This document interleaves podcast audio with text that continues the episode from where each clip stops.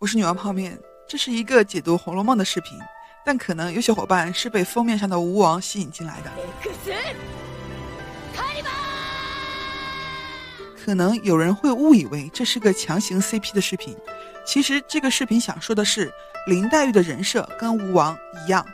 吴王出自 Fate 系列游戏和动漫，讲的是一群人争夺圣杯的故事。为了争夺圣杯，历史上的名人灵魂被召唤来当打手，比如亚瑟王、尼禄、吉尔加美什等等。吴王就是被召唤来的英国历史上的亚瑟王阿瑟潘德拉贡，他化身成为阿尔托利亚潘德拉贡，参与到圣杯争夺战。看到这里，可能有小伙伴明白了，可能有小伙伴更懵逼，这跟林黛玉一样。咱们看的是同一本《红楼梦》吗？《红楼梦》说的不是曹家的事吗？其实现在很多红学研究渐渐不提曹家事了，因为曹家的记录跟《红楼梦》有很大差距。这个我们后面有视频详细讲。可能很多小伙伴对《红楼梦》的印象是八七版《红楼梦》，但实际八七版《红楼梦》删掉了《红楼梦》中大量的玄幻内容。其实，即便是原著党，也经常忽略《红楼梦》的玄幻部分。因为这些内容看上去跟《红楼梦》联系不大，又写的神神叨叨，尤其是开头写了很长一段神神叨叨的内容，这段内容特别劝退人。我小时候第一次读《红楼梦》，看到《红楼梦》开头写女娲补天就懵了，我操，这是要从开天辟地开始写吗？一零版《红楼梦》就是从女娲补天开始拍，如果不看原著，单看这个镜头，你能猜到后面开始演《红楼梦》吗？是不是觉得分分钟蹦出个猴来？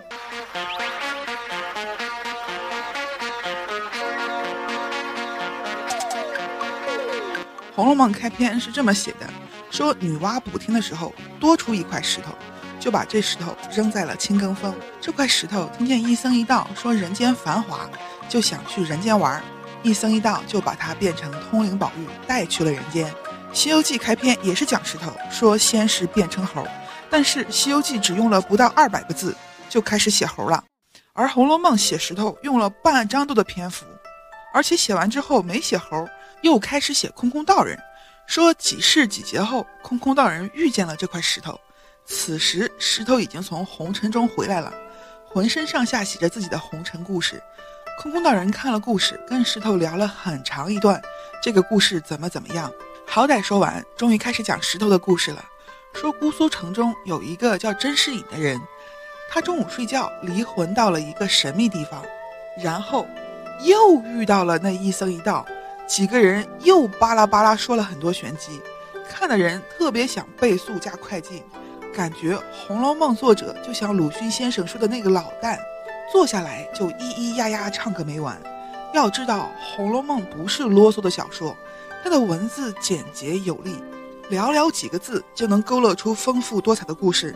比如作者写妙玉，一千五百字就写得活灵活现，而且。各个情节彼此呼应，层层递进，所以开头这段冗长的文字不可能是废话。那作者写这段想表达什么？作者在石头故事的开头写了一首诗：“满纸荒唐言，一把辛酸泪。都云作者痴，谁解其中味？”作者说书里全是荒唐言。作者在全文的开头这么写的：“列位看官，你到此书从何而来？”说起根由，虽近荒唐，细按则深有趣味。意思是这本书来历荒唐，实际上有内涵。你要细品。我们刚才说的那块补天剩下的石头，是被女娲遗弃在大荒山无稽崖青埂峰。批语说，大荒山就是荒唐，无稽崖就是无稽，合起来就是荒唐无稽。薛宝钗第一次见通灵宝玉的时候，作者写了一首诗：女娲炼石已荒唐。又像荒唐演大荒，发现了吗？作者反反复复说自己写的荒唐，那么《红楼梦》到底哪里荒唐？以往都认为这个荒唐言是人世荒唐的这种荒唐，但仔细看看作者开头写的这段玄幻内容，荒唐可能就是说的故事荒唐。作者从一开始讲的就是一个荒唐的故事，我们一起来重新仔细看一看。姑苏城中，一个叫甄士隐的，在睡梦中离魂出窍，遇见了一僧一道。甄士隐跟上去，听到了两个人的对话。道人问僧人：“你携了这蠢物，意欲何往？”蠢物就是指的通灵宝玉。这时，一僧一道刚把石头变成通灵宝玉，正带他去下凡。僧人笑道：“你放心，如今现有一段风流公案，正该了结。这一干风流冤家尚未投胎入世，趁此机会就将此蠢物夹带于中，使他去经历经历。整部《红楼梦》是一段风流公案，《红楼梦》里的人是一群风流冤家，他们即将投胎入世，通灵宝玉就是趁着这个机会入世的。”道人听了僧人的话，问了一句。原来近日风流冤孽又将造劫立世去不成？冤孽，造劫，有没有觉得这句话说的很重？如果说《水浒传》开头洪太尉放出一百单八魔君，说他们是风流冤孽，造劫立誓，还说得过去。《红楼梦》里这群姑娘什么冤孽，造什么劫？我们接着看，道人又问：这群风流冤家落于何处？僧人就说：“西方灵河岸上三生石畔有棵绛珠仙草，灵河就是银河。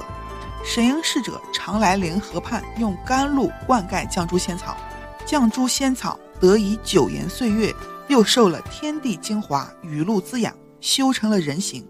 后来神瑛侍者偶然动了凡心，想趁着太平盛世下凡，他就去找警幻仙姑挂了号。”《红楼梦》在这里有个设定，下凡的要去警幻仙姑那里挂号，等死了回来要到警幻仙姑那里消耗。神瑛侍者挂号之后，警幻仙姑跟绛珠仙子说，灌溉之情还没偿还，可以趁机了结。绛珠仙子就说她没有甘露可以还，所以她要跟着神瑛侍者下凡，用一生的眼泪报答他。绛珠仙子就是林黛玉。僧人说，因为神瑛侍者下凡，绛珠仙子跟去报恩。所以才勾出了这些风流冤家。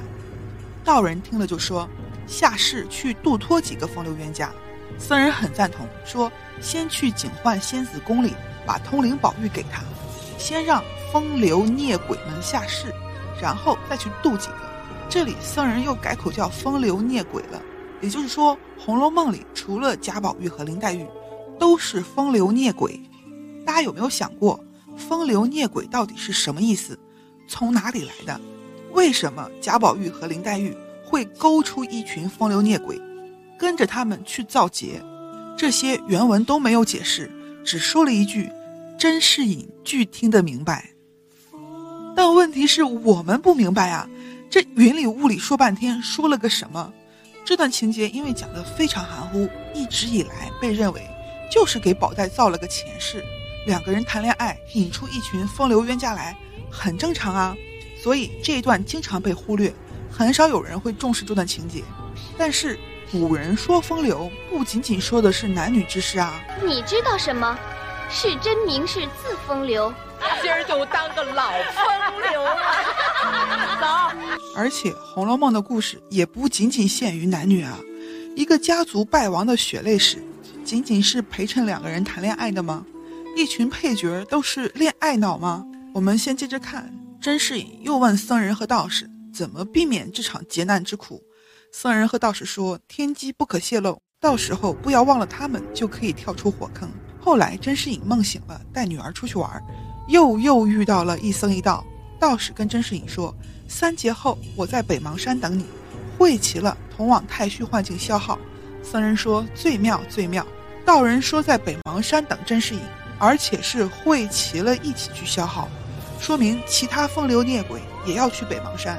北邙山位于洛阳附近，埋葬了许多帝王将相、风云人物。古诗中这样形容北邙山：北邙何累累，高陵有四五。借问谁家坟？皆云汉室主。那么问题来了，为什么道人在北邙山等这些风流孽鬼？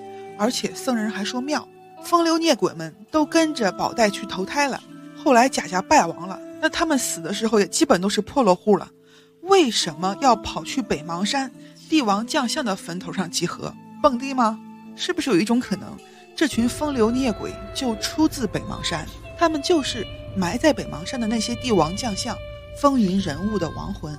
可能有小伙伴听说过北邙香女一词，百度百科上北邙香女的解释是指代女子的死。所以，可能有人认为女子死了叫北邙香女，那自然去北邙山集合了。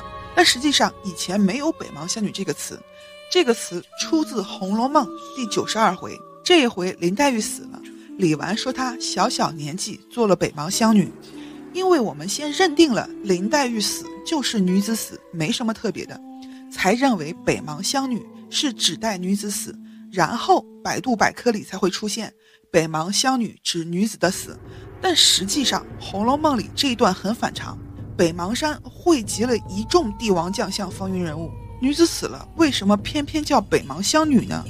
百度百科的解释是北邙代表客死异乡，这句解释并不对。北邙并没有客死异乡的意思，葬在北邙意味着生前足够显赫。民间就有句俗语：“生在苏杭，葬在北邙”，形容一个人先天条件好，后天地位显赫。另外，最值得注意的是，北邙湘女出自第九十二回，《红楼梦》从第八十回后。都是高鹗、陈委员整理的序书，并不是《红楼梦》原文，所以这个北邙湘女有可能是高鹗版作者自己杜撰的，跟《红楼梦》无关。另外，被称作鬼本的鬼右本《石头记》里也出现了“北邙湘女”这个词。关于鬼本的介绍，大家可以看前几期内容，没有任何证据证明鬼本是真的，所以不能把鬼本当证据。下面只是个人假设，大家随便听听就好。鬼本里的北邙湘女不是指的林黛玉。而是甄士隐的女儿甄英莲，也叫香菱。甄英莲死的那晚，梦中见到了甄士隐。甄士隐哭着跟香菱说：“你将要做北邙湘女了。”这一点，鬼本要比高恶版更合理，因为一僧一道跟甄士隐约定在北邙山集合，一起去太虚幻境消耗，所以甄士隐知道北邙山的事儿。他女儿快要死的时候，他哭着说：“女儿要做北邙湘女了。”跟前面情节相互呼应。高恶版里，林黛玉死了之后，李纨在一旁哭，她是北邙湘女。李纨为什么会提到北邙？而且林黛玉是绛珠仙草，不是风流孽鬼，为什么要叫北邙湘女？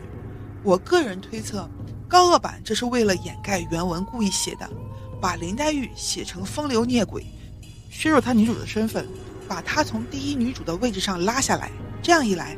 薛宝钗就能和林黛玉并驾齐驱。如果高恶版的这个北邙湘女是篡改原版结局的，那就等于高恶揭开了作者的真实意图。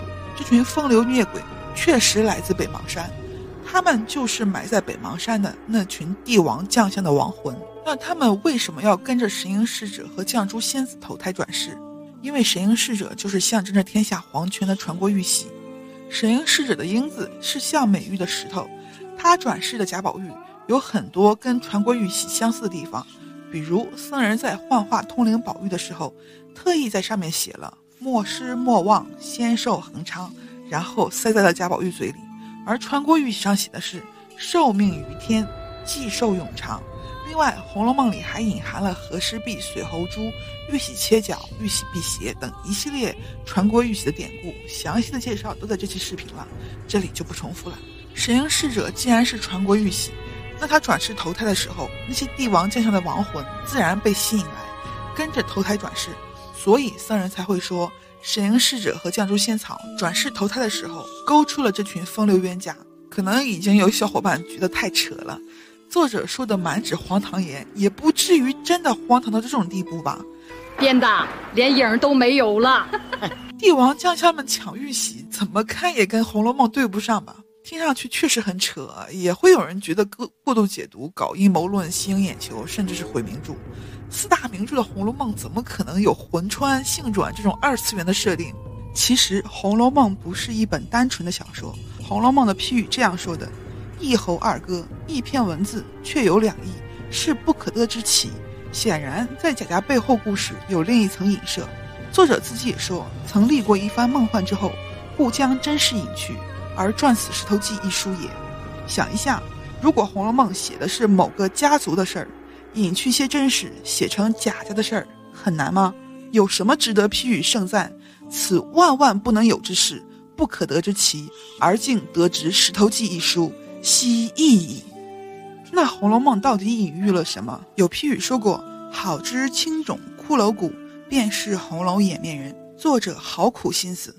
只有你知道那些埋在坟里的骷髅骨，你才是真正为《红楼梦》落泪的人。《红楼梦》背后隐藏着一个白骨如山忘姓氏的故事。批语还说，痴弟子正照风月剑，风月剑就是风月宝剑。《红楼梦》有一回，贾瑞想勾搭王熙凤，结果被王熙凤整得重病在床。道人给了贾瑞一面镜子，镜子叫风月宝剑，正面美人，反面白骨。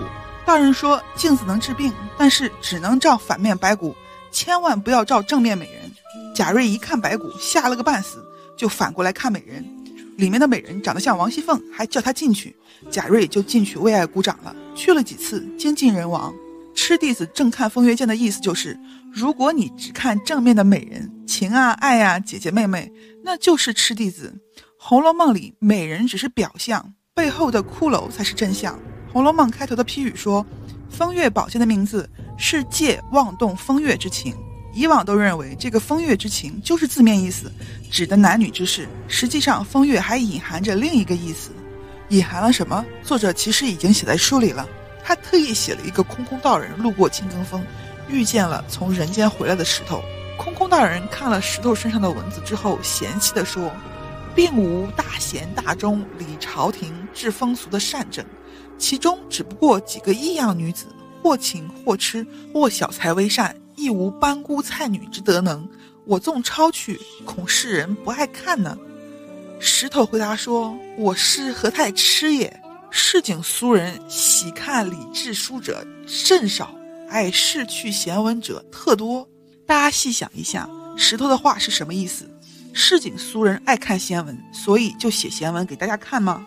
绝对不是，应该是市井俗人爱看闲文，所以作者把他心中。”理智劝世之书化成了闲文才对，人们确实对故事更感兴趣。比如看南北战争研究的人少，看乱世佳人的多；看拿破仑后法国社会现状研究的少，看悲惨世界的多；看西班牙黄金时代文化变革的少，看堂吉诃德的多。但是《红楼梦》没办法像这些书一样直接写社会时代背景，因为《红楼梦》写于清初文字狱横行的时候。真写时代背景，几个脑袋也不够砍。作者和批书人在书里也反复强调不干正事。想一下《红楼梦》的情节，都是内宅里家庭琐事，对于正事都是一笔带过，用得着反复强调不干正事吗？而且《红楼梦》还架空了时代背景。书中空空道人就问石头说：“无朝代年纪可考？”石头回答说：“今我师竟假借汉唐等年纪天坠，又有何难？”但我想，历来野史皆倒一辙，莫如我不借此套者，反倒新奇别致。不过只是取其事体情理罢了，又何必拘拘于朝代年纪哉？石头的意思是，随便填个年代很容易，野史都这样，但他不想这样。这里石头拿《红楼梦》跟野史比较，那就说明《红楼梦》的本质是一本野史。贾代儒要毁那个正面美人、反面白骨的风月宝剑时，批语说。凡野史俱可毁，读此书不可毁。批语在这里，为什么说风月宝剑是书而不是镜子？因为《红楼梦》有一个名字，就叫风月宝剑。批书人的意思是，野史都可以毁了，唯独《红楼梦》不能毁。这里同样是把《红楼梦》等同于野史了。所谓野史，就是非官方的民间记录的历史，《三国演义》都算不上野史，是小说，《红楼梦》就敢说自己是野史。能称得上史的，不就是那些坟里帝王将相的风流孽鬼的故事吗？石头还说，历来野史，或善谤君相，或贬人妻女，奸淫凶恶不可胜数。更有一种风月笔墨，其淫秽污臭，荼毒笔墨，坏人子弟。大家回忆一下，商纣王、隋炀帝、武则天、雍正的那些民间小故事，哪一个不是奸淫凶恶、人格变态？偏这些故事广为流传，津津乐道。石头说这些都不如他亲睹亲闻的几个女子，所以石头要把他们记下来。记下来干什么？石头说了这样一段话：今之人，贫者日为衣食所累，富者又怀不足之心，穷人九九六，富人贪不够。纵然一时稍闲，又有贪淫恋色、好货寻仇之事，哪里去有功夫看那理智之书？有空就刷手机，没时间看那些有益于社会的书，所以我这一段故事也不愿世人称其道妙，也不定要世人喜悦简读，只愿他们到那醉饮饱卧之时，或避世去愁之际，把此一玩，岂不省了些寿命精力？石头的话就是作者的话，他把野史中的累累白骨化为美人故事，趁着大家消遣的时候能看一看就行了。那作者要写的是哪一段野史？昨夜朱楼梦，今宵水国吟。作者经历了明末清初那一场血泪浩劫，作者亲眼目睹了清风起，明月落。他把这一段血泪史幻化成书中四大家族的兴亡史：白骨如山望姓氏，无非公子与红妆。朝野上那些或忠或奸的人，幻化为或情或痴的女子。金子万千谁治国？群钗一二可齐家。作者把故国化为贾家。作者的旧主虽然是帝王，但作者没有把他画成北邙山的风流孽鬼，而是画成了绛珠仙草，长在了临河畔三生石旁。三生石上旧精魂，赏月迎风莫要论。惭愧故人远相访，此生虽异性长存。身前身后事茫茫，玉花姻缘恐断肠。吴越山川寻已变，却回燕赵上曲堂。三生石来自于一个典故，是两个至交好友隔世重逢的地方。三生来源于佛教，指的是前生、今生、来生。今生是绛珠仙草，绛珠仙草又长在三生石旁，那他不就是在等前生的故人吗？这个故人是谁？《红楼梦》原文：时有赤霞宫神瑛侍者，日以甘露灌溉。赤霞宫的神瑛侍者每日都来用甘露浇灌绛珠仙草。我们刚才说过，神瑛侍者是传国玉玺，它代表的是华夏皇权。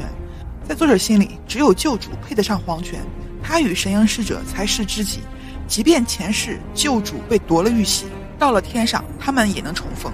至于那个命中带金的新主，作者到底意难平。最终，绛珠仙草在神瑛侍者的灌溉下，脱却草胎木质，得换人形，仅修成个女体，终日游离于离恨天外。作者为什么会写仅修成个女体？有可能仅仅是为了给后面的闺阁故事铺垫。还有一种可能，潘重圭先生在《红楼梦血泪史》中说，清初剃发易服之后，汉人间有男降女不降的说法，因为男人要剃发易服，而女人不用，所以贾宝玉才会说，女儿是水做的骨肉，男人是泥做的骨肉。我见了女儿，我便清爽；见了男子，便觉逐臭逼人。这里要注意一下，吴氏红学的潇湘夜雨有篇文章说，《红楼梦》有多个版本，各个版本不同。有的版本写的是女儿是水做的骨肉，有的版本写的是女儿是木做的骨肉。因为林黛玉不愿把花扔水里，所以很可能《红楼梦》原本写的是木做的骨肉。还有贾宝玉到底为什么讨厌男人？因为他们臭吗？想一下，贾宝玉仰慕北静王，跟秦钟不可明说。跟香莲玉爱眉来眼去，跟蒋玉菡互换汗巾，他哪里嫌男人是泥巴了？他哪里嫌男人臭了？贾宝玉嫌的不是臭，而是剃发降清，求取功名。在作者心中，旧主断然不会是剃发易服的男子。作者的旧主在李自成攻破北京后，自缢身亡，他身上蓝色袍服写着“朕死无面目见祖宗于地下”，自去冠冕。以发覆面，任贼分裂阵师，误伤百姓一人。所以绛珠仙草修成了女体，饥则食，觅青果为膳；渴则饮灌稠海水为汤。后来神瑛侍者转世投胎，绛珠仙子就跟随去报恩。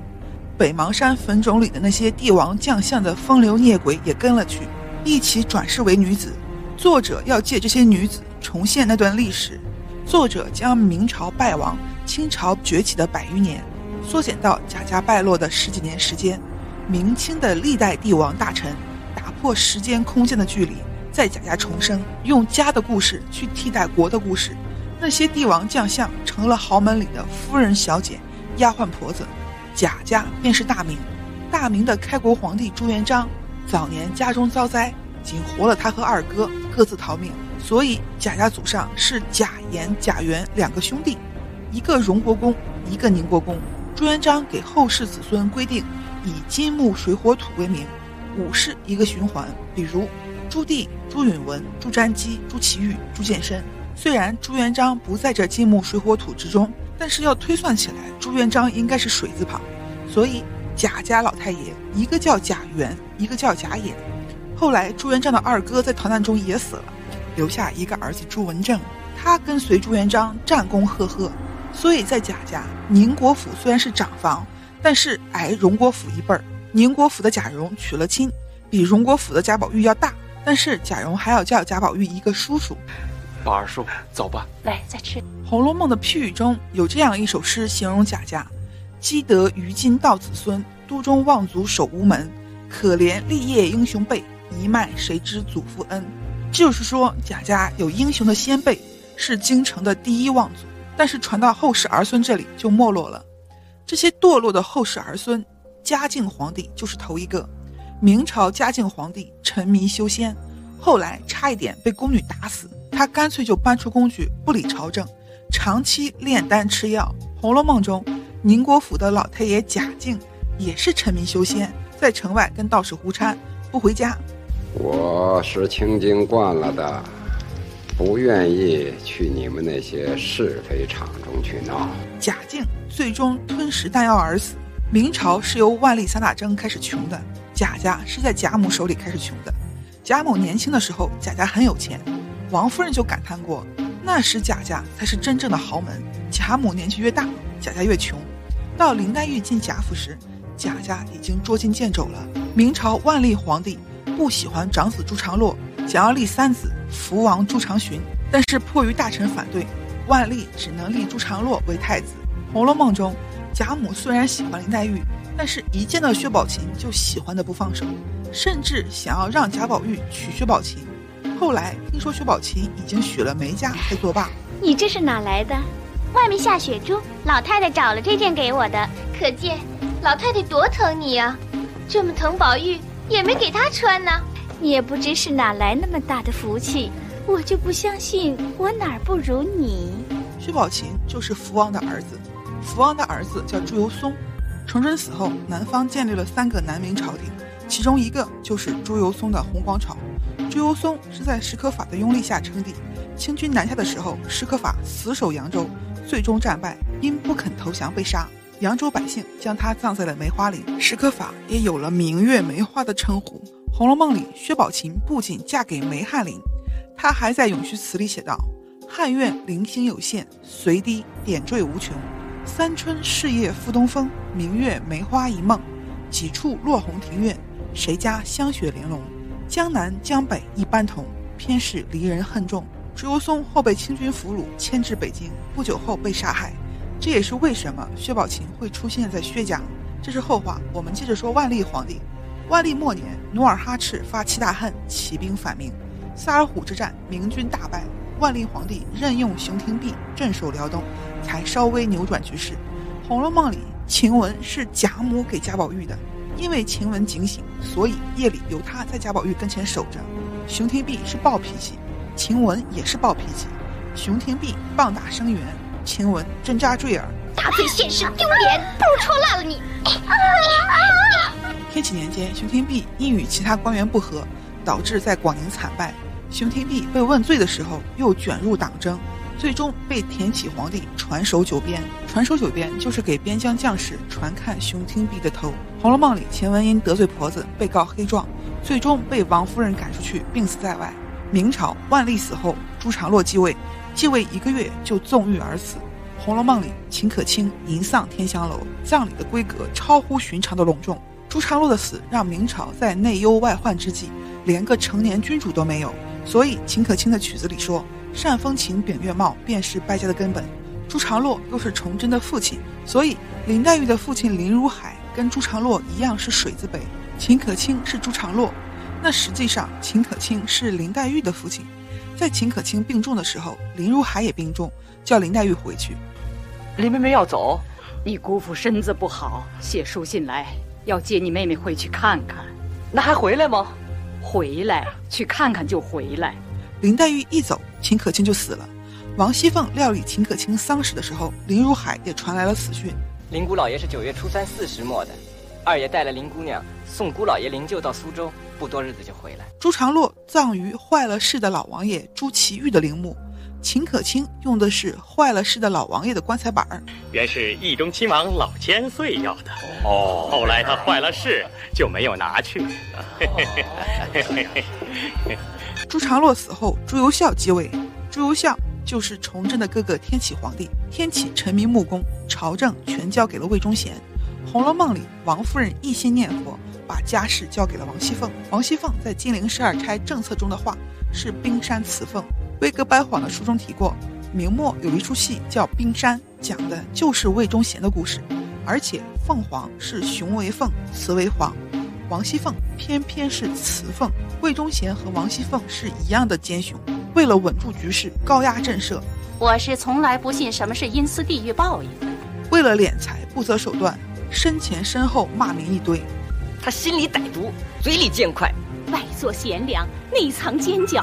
除了老太太、太太两个人，没有人不恨他的。他说一是一，说二是二，谁敢拦他？还恨不得把银子钱省下来堆成山，好叫老太太、太太说他会过日子。殊不知苦了我们下人，他讨好。《红楼梦》开场便是王熙凤管家，这意味着贾家已经如同魏忠贤掌管的大明一样，内忧外患，危机四伏。虽然《红楼梦》前八十回并没有写到王熙凤的结局。但是从王熙凤的判词“一从二令三人木，哭向金陵事更哀”就会知道，王熙凤跟魏忠贤一样，最终被罢免。魏忠贤被罚去凤阳守皇陵，半夜在路上的乡村野店上吊自尽。机关算尽太聪明，反误了卿卿性命，枉费了一玄玄半世心，好一似荡悠悠三更梦。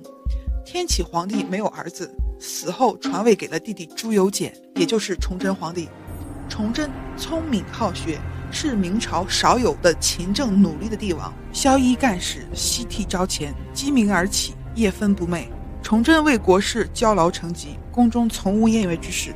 我睡不着觉，也不是一天两天了，一年之中，只有十夜能睡足觉。网友知晓找到一段史料，说崇祯大病一场之后，落下了眼疾，见光流泪。上朝的时候，一边处理国事，一边用纸擦眼泪。崇祯的性格有致命的缺点，性多疑而任茶，好刚而上气，多疑而且要求严苛，性格刚直而且意气用事。这个妈妈，自己吃足了酒，又拿我们来性皮了，我就知道别人不挑剩下来的，也不会给我。《红楼梦》只有前八十回，我们看不到林黛玉的结局。感兴趣的小伙伴可以看一下这一期。林黛玉结局的分析，林黛玉最后并不是因为嫁不成贾宝玉而死，她的结局玉带林中挂跟崇祯也多有相似之处。明末满清一直在东北虎视眈眈，《红楼梦》中薛家来贾家之后，先住在贾家东北角的梨香院，后搬出梨香院，仍旧住在东北角。他们家在护官府上是丰年好大雪。《红楼梦》里以花比喻女子，以落花比喻女子的凋亡。林黛玉的《葬花吟》。愿奴斜下生双翼，随花飞到天尽头。